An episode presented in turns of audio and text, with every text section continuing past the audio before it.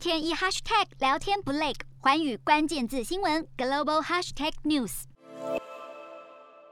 合约书上签下大名，宣告台湾先进车用技术协会成立，瞄准炙手可热电动车商机，跟鸿海 MIH 打对台。力积电董事长黄崇仁登高一呼，找来友达光电、力晶科技、和硕等大厂，组成电动车国家队。汽车产业发展迎来重大转捩点，但全球车用晶片荒却难以缓解。每一个厂要盖，从要盖厂，还有环保各种问题加起来要五六年了。所以你现在缺就是缺嘛，IC 建一个厂没厂就是没产能嘛，啊，这五年如果没有厂就是真空啊。觉得现阶段晶片最缺还是来自于汽车产业的一个需求哦，所以这个部分我认为不会那么短期这个需求就消失。半导体产业明年整个上半年发展的情况来讲，其实都是供不应求。你要等到真的能够供需的部分能够情况能够稍微和缓，可能要到二零二三年。二零二三年半导体市场依旧供不应求，但也不能忽略国际变数。传出美国将扩大制裁，而且大刀砍向中国晶圆大厂中芯国际。外界点名立基电、联电有望因此受惠，但黄崇仁不以为然。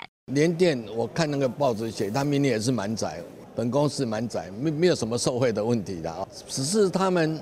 的客户要往哪里走，跟我们一点关系都没有。我觉得这是美国政府的政策。我觉得就是锦上添花了。全球半导体的布局大概比较倾向往美国设厂。制裁好，那我就下定决心，我就去思考，我要往美国、往日本、往欧洲、往印度去。我们有技术哦，我们也有人才，那我们能也能够顺利拿到美国那边的设备跟材料的话，我觉得这些问题都不大哦，反而有助于我们在全球整个半导体厂的一个布局跟发展。晶片需求缺很大，供应商生产产量追不上接单量，转单的商机只怕是看得到吃不到。倒是可以预见的是，一旦美国对中芯制裁确定成立，中芯拓厂计划遭到拖延，产量锐减，全球晶片荒也要进入延长赛。四大公投，人民做主，民意风暴来袭，政府如何接招？锁定十二月十八日晚间十点，有凭有据看台湾特别节目，决战四大公投议题，独家剖析，就在环宇新闻 YouTube 频道直播。